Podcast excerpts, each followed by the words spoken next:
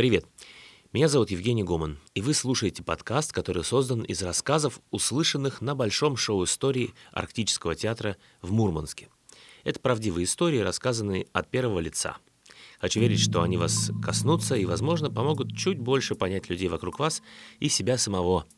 Не забудьте поделиться услышанным с друзьями, так же, как это делают авторы этих историй. Это история учителя Юлии Боровиковой. История про уверенность, парик и ветер.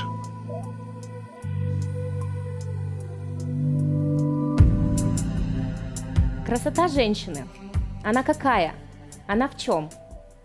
Я уверена, что если спросить об этом любого человека, а, кроме разреза глаз, формы лица, фигуры, вы обязательно скажете про волосы. Длинные, прямые, может быть кудрявые, может быть светлые, может быть темные – но волосы — это дар женщины, это ее какая-то такая мудрость, это ее сила, э, это что-то из серии «я женщина, и значит я права».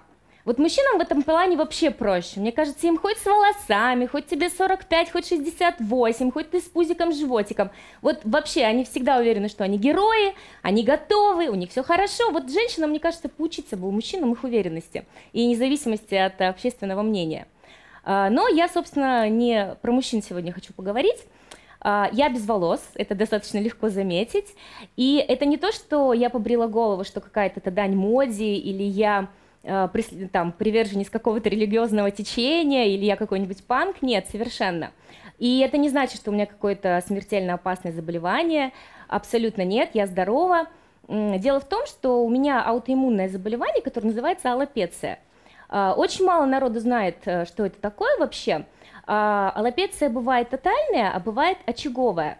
А, аллопеция – это когда волосы выпадают, но они выпадают не целиком, а они выпадают такими пятнышками. Ну, то есть, например, может выпасть там бровь посередине.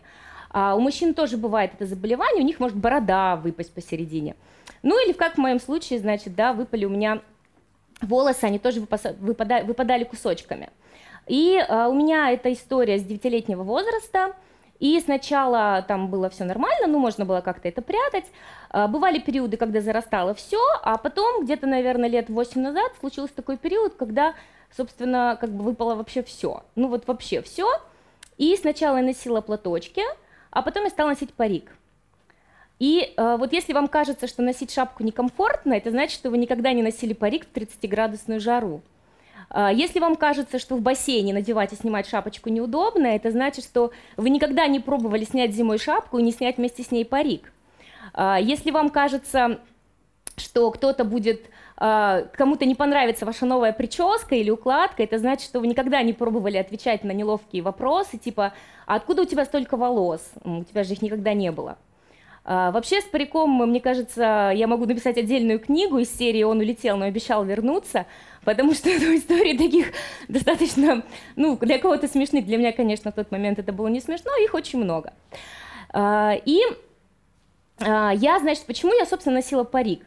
А, ну, во-первых, это такая, знаете, была дань профессии, я преподаватель английского языка, я работаю с детьми, и мне всегда казалось, что, ну, преподаватель это же определенный образец, да, ну как, что это значит, лысый преподаватель, лысый учитель, ну это как-то не, ну, не камильфо. А, во-вторых, я носила парик, потому что мне всегда казалось, что для того, женщине для того, чтобы быть красивой, ей нужны волосы. Ну а иначе просто как бы это вообще кошмар и ужас. А, в-третьих, почему я носила парик, это, знаете, помните мультик «Холодное сердце», и вот там одна из сестер пела «Быть удобной девочкой для всех». Это тоже из этой серии, то есть быть удобной, быть комфортной, чтобы всем вокруг нравилось.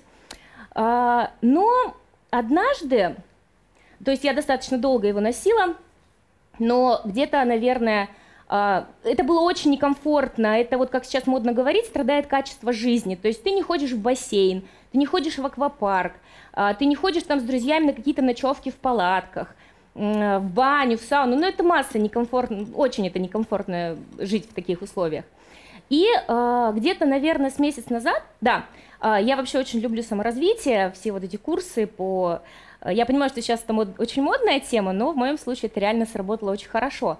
И где-то месяц назад я проходила очень классный курс по саморазвитию, он основан на нейрографике, и тут до меня дошло, ну, собственно, а что я делаю? То есть это же мне некомфортно так жить, это же мне неудобно, и у меня какой-то постоянный, я постоянно притворяюсь. То есть получается, что я своими собственными руками свою жизнь проживаю в угоду кому-то. То есть не для себя и не так, как я хочу ее проживать. То есть я проживаю так, чтобы было удобно всем вокруг, кроме меня. И получается, что и читателей своих я обманываю, потому что я написала книгу, я пишу в Инстаграме много постов, и основная такая ключевая фишка моих постов это то, что любите себя любой и принимайте себя любой. И получается, что я всех обманываю, потому что я же себя не принимаю. То есть я транслирую эту историю, а сама, получается, я перед всеми притворяюсь. И я такая, и, собственно, как бы, а зачем тогда я живу? Для кого я живу? Для кого-то или для себя? Ну, как-то глупо получается. И, конечно, это легко, вот, легко как бы придумать, да, что все, я такая смелая, все, я снимаю парик, я такая настоящая. А, но мне вот нужен был какой-то, знаете, такой, не знаю, пинок, что ли, от вселенной. И я сделала себе татуировку. Если бы кто-то сказал мне 3-4 года назад, что я сделаю себе татуировку, я бы не поверила никогда в жизни. Учитель с татуировкой, да как же это такое возможно? Но я ее сделала на пол головы. Спасибо. Потому что, ну, я такой человек, который очень любит там показывать всем свои обновки, там все такое. И я понимала, что если я сделаю что-то бомбически красивое, я не смогу это прятать. Ну, то есть мне сразу захочется этим поделиться. А, ну и, собственно, я слетала в Москву, сделала, ну, там, по делам летала и сделала татуировку. И вот знаете, вот это вот чувство, когда ты уже, ну, естественно, тебе сделали татуировку, ты без парика, потому что там же раневая поверхность, там пленочка все закрыта, и, ну, я шапку надела, а, и в аэропорту в Домодедово а, я шла на паспортный контроль, а в аэропорту жарко. Я такая, да блин, сколько можно? И снимаю эту шапку. И там куча народу в этом аэропорту. И все, конечно, смотрят, ну потому что там пленка, а ты идешь, и тебе с одной стороны жутко страшно, а с другой стороны так кайфово, ну потому что ты наконец-то, тебе, ну вот, ну что подумает, то и подумает, господи, я вас вижу первый и последний раз в жизни, ну да бога ради. И в самолете я тоже такая села, такая, все, сняла шапку и, значит, лечу вот так вот.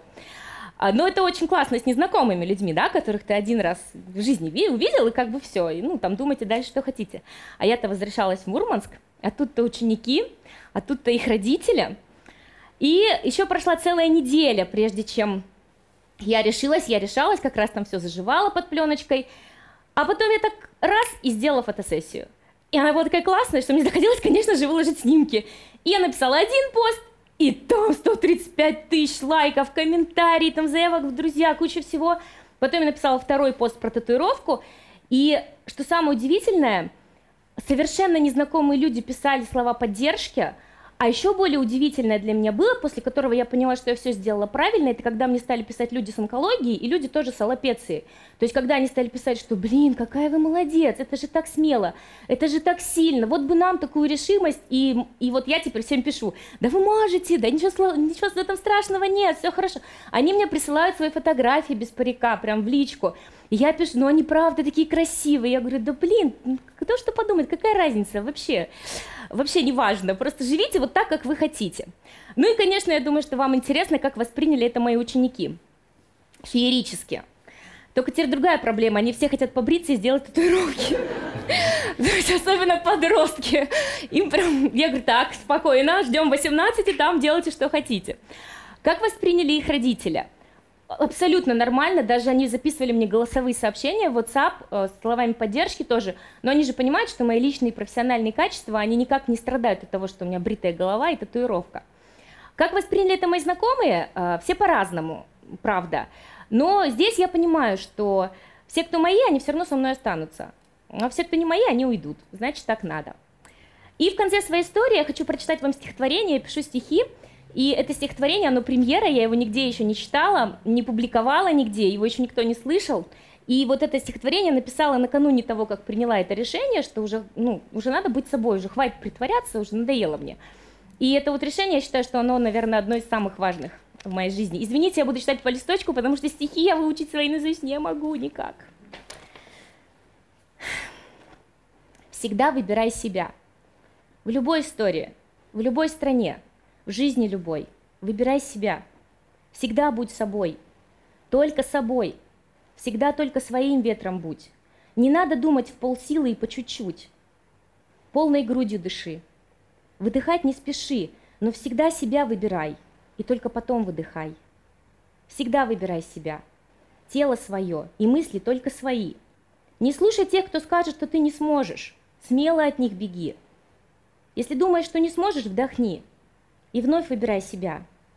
Себя и мечту свою. И дорогу только свою. А если в пути станет трудно идти и захочется снова туда, где полегче, и где все знакомо, где все понятно и просто, и даже где-то толково, вспомни. Зачем ты ушел на другую дорогу? Ты же шел за своей мечтой, за песней своей, за жизнью только своей. И ты же так верил. Так вспомни, когда ты поверил только в свою мечту, только в свой ветер и в дорогу только свою. Вдохни, ощути, снова поверь, и снова тут ветер почувствуй. Он точно не врет. Ветер, который тебя за собой зовет. Лети, не бойся. Всегда выбирай себя. И слушай всегда только себя. Потому что ты можешь обманывать всех, и ты роли можешь играть прекрасно. И как будто бы всем, и тебе все давно уже ясно. Но себя обмануть очень сложно. И ветер закрыть в глубине невозможно.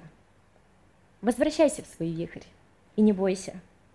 Вдох и выдох всегда с тобой – а ветер подхватит, он рядом, и он всегда только твой. Всегда выбирай себя, и верь всегда только в себя, и знай, что счастье твое тоже всегда с тобой. Только и надо почувствовать ветер свой.